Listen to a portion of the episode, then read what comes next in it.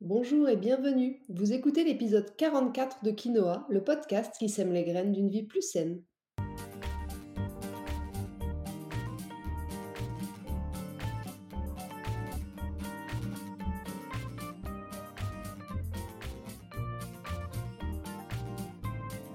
Je suis Julie Coignet, naturopathe et coach santé. Ma mission à travers ce podcast est de vous aider à retrouver ou à garder la santé en adoptant de nouvelles habitudes de vie plus saines et équilibrées.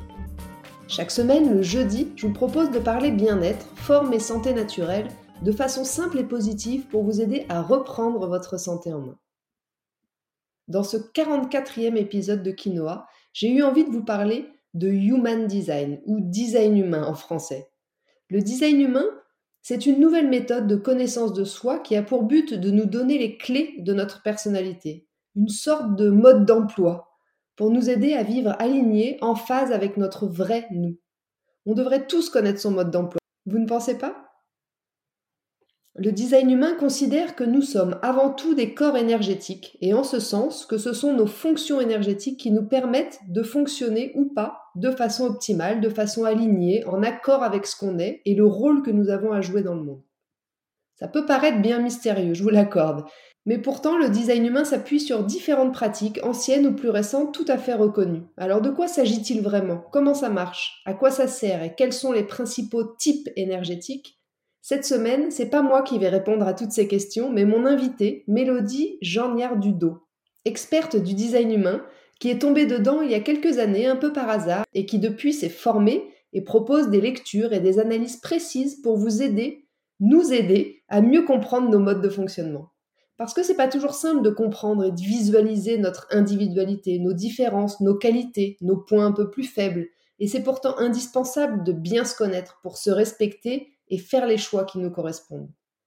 J'ai eu la chance de faire une séance de lecture de mon design avec Mélodie il y a maintenant quelques semaines et je dois dire que ça a été une vraie révélation. C'est dingue tout ce qu'elle a pu lire et m'expliquer sur ma façon naturelle de fonctionner, mon profil type énergétique, la manière dont j'interagis avec mon environnement ou la manière dont je devrais mieux interagir avec mon environnement, quelle énergie dicte ma prise de décision, enfin quand je l'écoute, et enfin ma mission de vie ou encore la qualité de mon énergie vitale.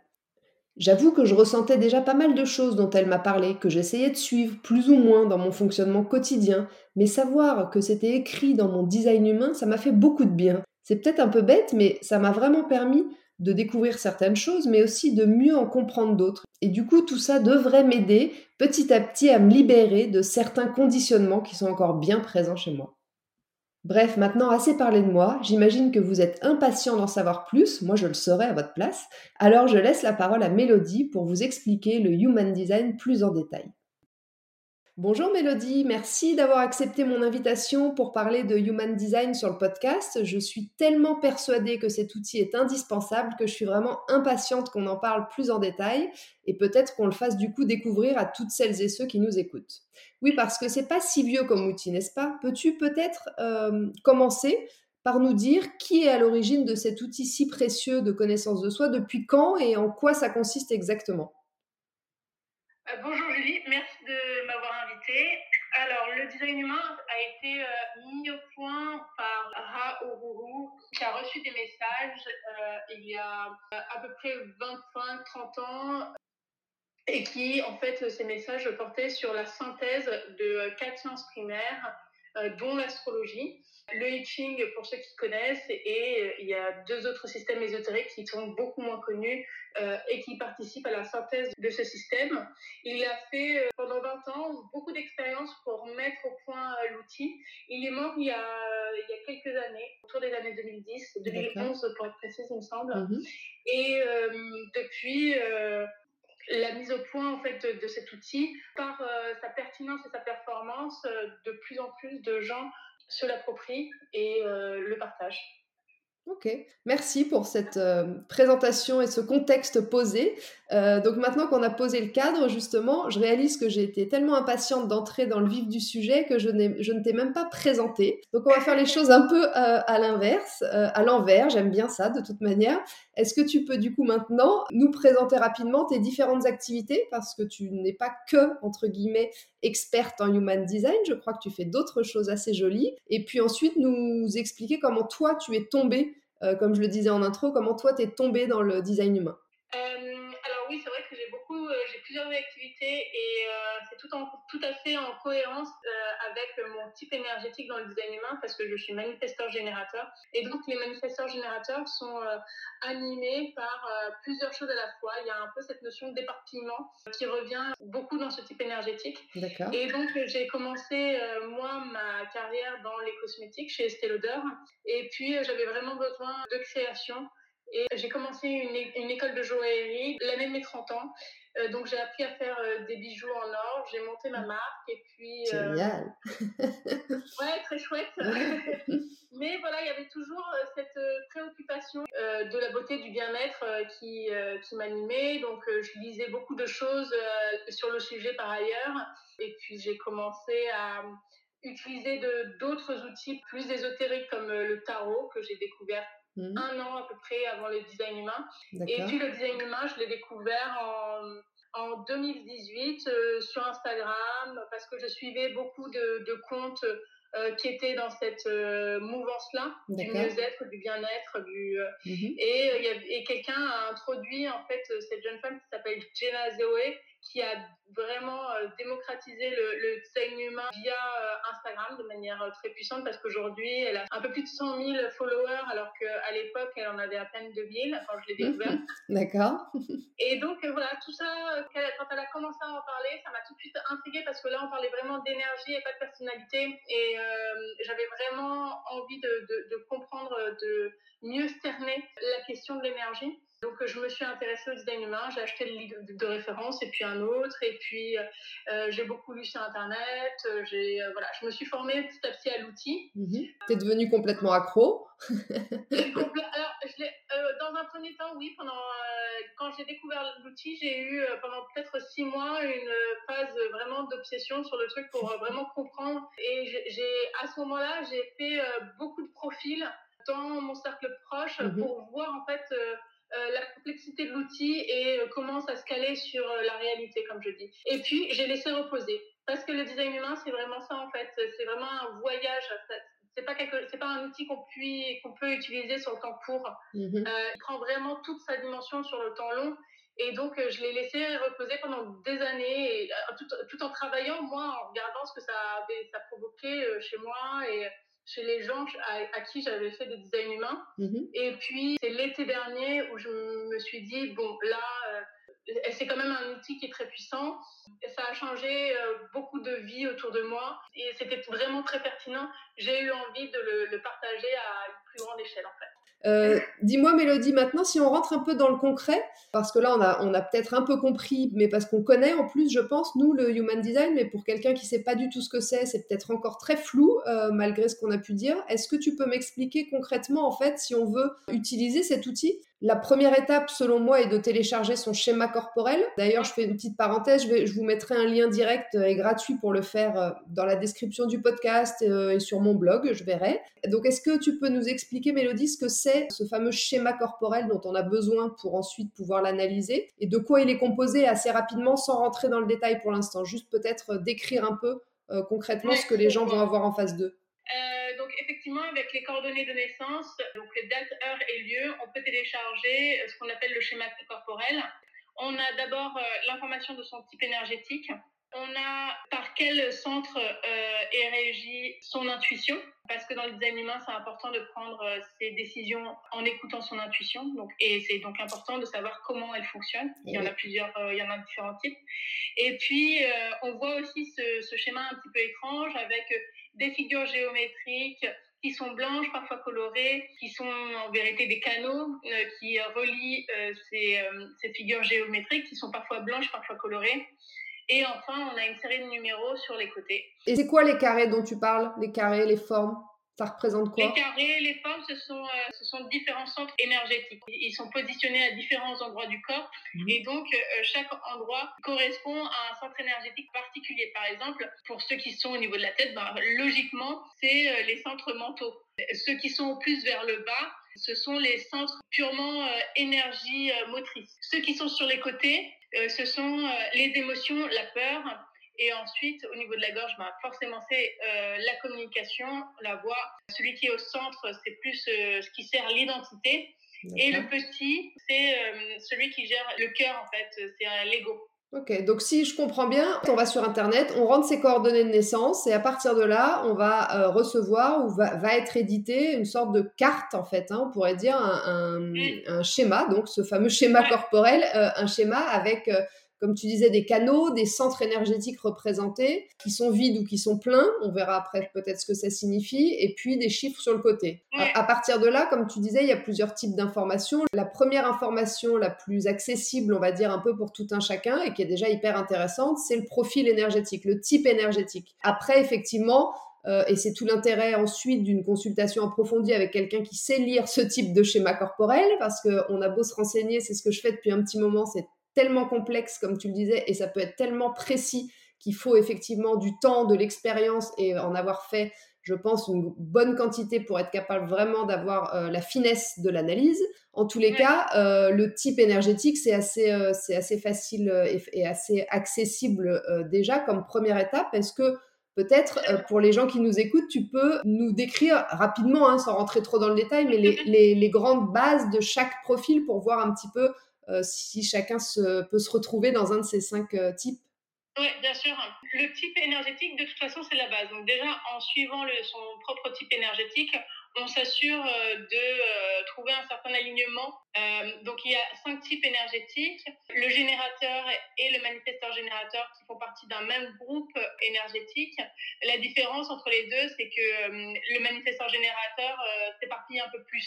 Le générateur est, est, capable d'une action beaucoup plus prolongée et concentrée sur un, type de sujet. D'accord. Euh, et donc, euh, la particularité de, ces deux euh, types énergétiques, c'est qu'ils doivent rechercher la satisfaction.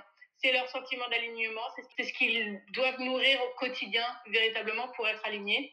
À l'inverse, la frustration pour eux, c'est leur sentiment, l'émotion de désalignement. Ça doit agir comme une alarme.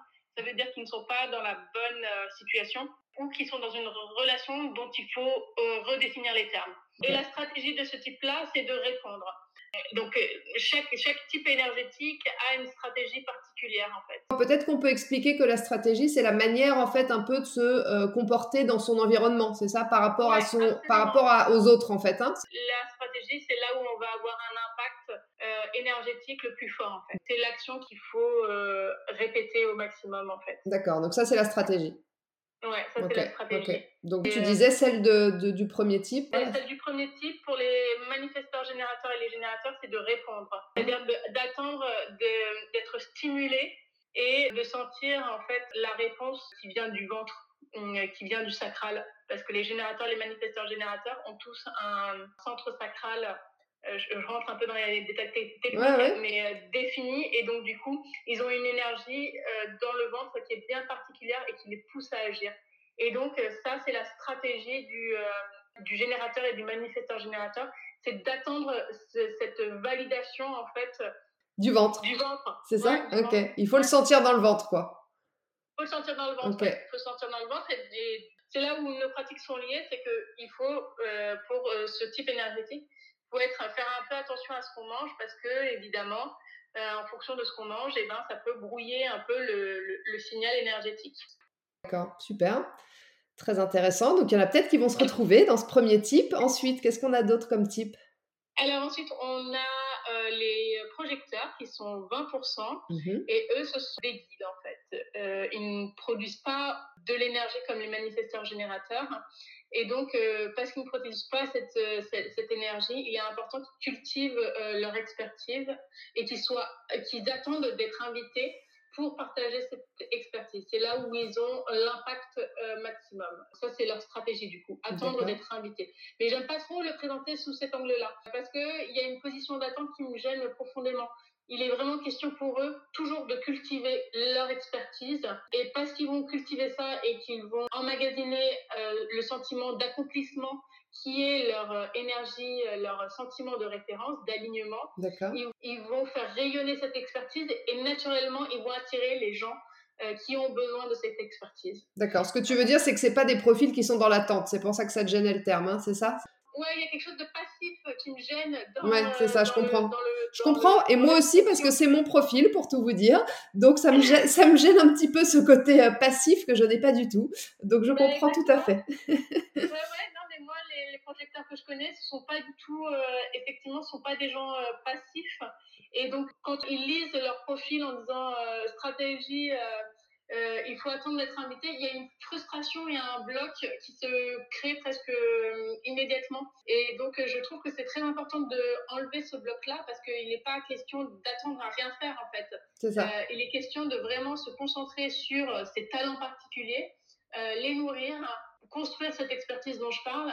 Et parce qu'on est vraiment dans l'accomplissement et dans l'alignement qui est, qui est demandé pour ce type-là, qui est le sentiment d'accomplissement, on attire les gens qui ont besoin de cette expertise. Et ça se fait très naturellement. Et, quelle est l'émotion du coup euh, négative de quand on n'est pas aligné?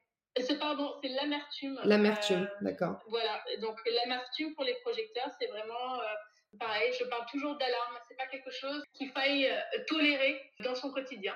C'est quelque chose sur lequel il faut être très vigilant. C'est ça, c'est ça l'intérêt aussi, je trouve. Ouais, effectivement, c'est ça l'intérêt de cette analyse aussi, c'est de c'est de se dire que, alors on en est qu'au tout début, on peut aller bien plus loin, mais déjà de se dire que quand on ressent ce sentiment qui est celui euh, dans lequel on est quand on n'est pas aligné, ça peut nous servir d'alarme et c'est pas normal de vivre dans la frustration ou dans l'amertume pour ces, pour ces profils-là en tous les cas.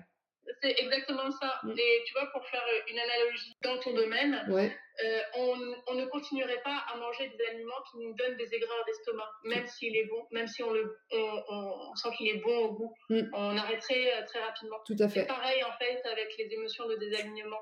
Il faut vraiment les considérer comme telles, euh, ne pas les entretenir et vraiment les éviter, les évincer très rapidement. Ça marche. Ok, donc euh, ça c'était le projecteur, 20% hein, à peu près de la population, et le, les, les, deux premiers qui sont dans le même, c'est 70, hein, c'est ça à peu près? C'est exactement ça, ouais. Et ensuite on a les euh, manifesteurs qui sont 10% à peu près de la population. Donc 10% de manifesteurs, les manifesteurs ce sont eux qui ont une nouvelle vision qui sont vraiment dans l'innovation, qui sont là pour faire les choses euh, de manière complètement différente. Et euh, donc, euh, ce sont ceux qui vont initier vraiment la mise en place de cette nouvelle vision. Ils vont y être aidés par, par les autres types énergétiques.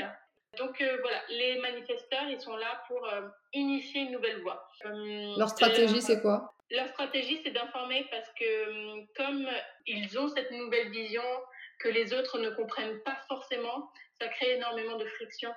Donc euh, le manifesteur, il doit essayer, et c'est souvent bien difficile pour lui, de communiquer euh, sa vision, pas pour attendre la validation, mais pour minimiser la friction qu'il va créer avec les autres. D'accord. Ok, sacré job aussi pour lui. Je comprends qu'il soit que 10%. sacré boulot. Ok. Et, euh, et ses émotions, lui, positives quand il est aligné ou quand il est désaligné? Quand il est aligné, il a la paix intérieure et quand il est désaligné, il est en colère. Ok. Et alors le petit dernier? Et enfin le réflecteur qui est, euh, qui est très rare. Le réflecteur, en fait, sa particularité, c'est quand on regarde un schéma corporel d'un réflecteur, il n'a aucun centre énergétique qui est défini. Et donc, il est perméable à euh, les énergies les énergies mentales, donc toutes les informations, euh, les émotions des autres, les peurs des autres. Il absorbe aussi l'énergie, le stress des autres et il a une personnalité qui est, euh, qui est très euh, flexible. Il est extrêmement adaptable, mhm. mais il est aussi extrêmement sensible à son environnement. La stratégie du réflecteur, c'est d'attendre, on dit, un cycle lunaire. En vérité, c'est attendre vraiment longtemps pour prendre, avant de prendre une décision. Et euh, l'énergie d'alignement pour un réflecteur, c'est euh, la surprise, c'est l'éblouissement. Le sentiment de désalignement pour le réflecteur, c'est la déception. Ok. Super. Alors écoute, je vais essayer euh, de m'aventurer à une petite synthèse de ça. Donc si j'ai bien compris, il y a le groupe majoritaire, hein, la plupart des gens sont générateurs ou générateurs manifesteurs. Ça représente à peu près 70% de la population. C'est plutôt des gens qui sont beaucoup dans l'action et qui ont beaucoup d'énergie, si je devais faire assez court. Exactement. Hein, c'est ça Oui, c'est exactement ça. Ensuite, il y a les projecteurs qui sont à peu près 20% de la population. Eux, ils ont beaucoup moins d'énergie. Ils sont plus là pour euh, développer une expertise et puis la transmettre à condition qu'on leur demande. Euh, hein, je, je, je, synthétise, mais euh, ensuite, et ensuite on a euh, les manifesteurs, donc qui sont à peu près 10% de la population. Eux, c'est un peu des initiateurs, c'est des gens qui ont une vision, qui ont des idées un peu différentes et qui sont là pour informer et en parler aux autres. Et puis enfin, on a une catégorie assez rare qui représente 1 ou 2% qui sont les réflecteurs. Alors eux, tu disais, ils n'ont pas de centre énergétique euh, défini. Donc ça veut dire que sur votre schéma, si vous n'avez aucun carré ou triangle rempli, coloré, ça veut dire que vous n'avez aucun centre défini et que donc c'est d'eux dont on parle, les réflecteurs qui sont du coup un peu comme des éponges qui prennent les émotions, le bien un peu comme le, comme le plus néfaste des autres et qui ont besoin de beaucoup de temps pour prendre des décisions.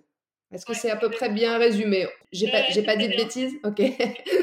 Alors j'espère que vous avez trouvé ça aussi euh, dingue que moi, parce que quand euh, on, a on commence à expliquer quand même ce sujet et que vous vous retrouvez peut-être dans certains euh, mots qu'on vient de dire, vous devez vous dire ah, c'est fou, ça veut dire que je suis pas la seule à fonctionner de cette manière-là. Ça déjà, ça peut être rassurant.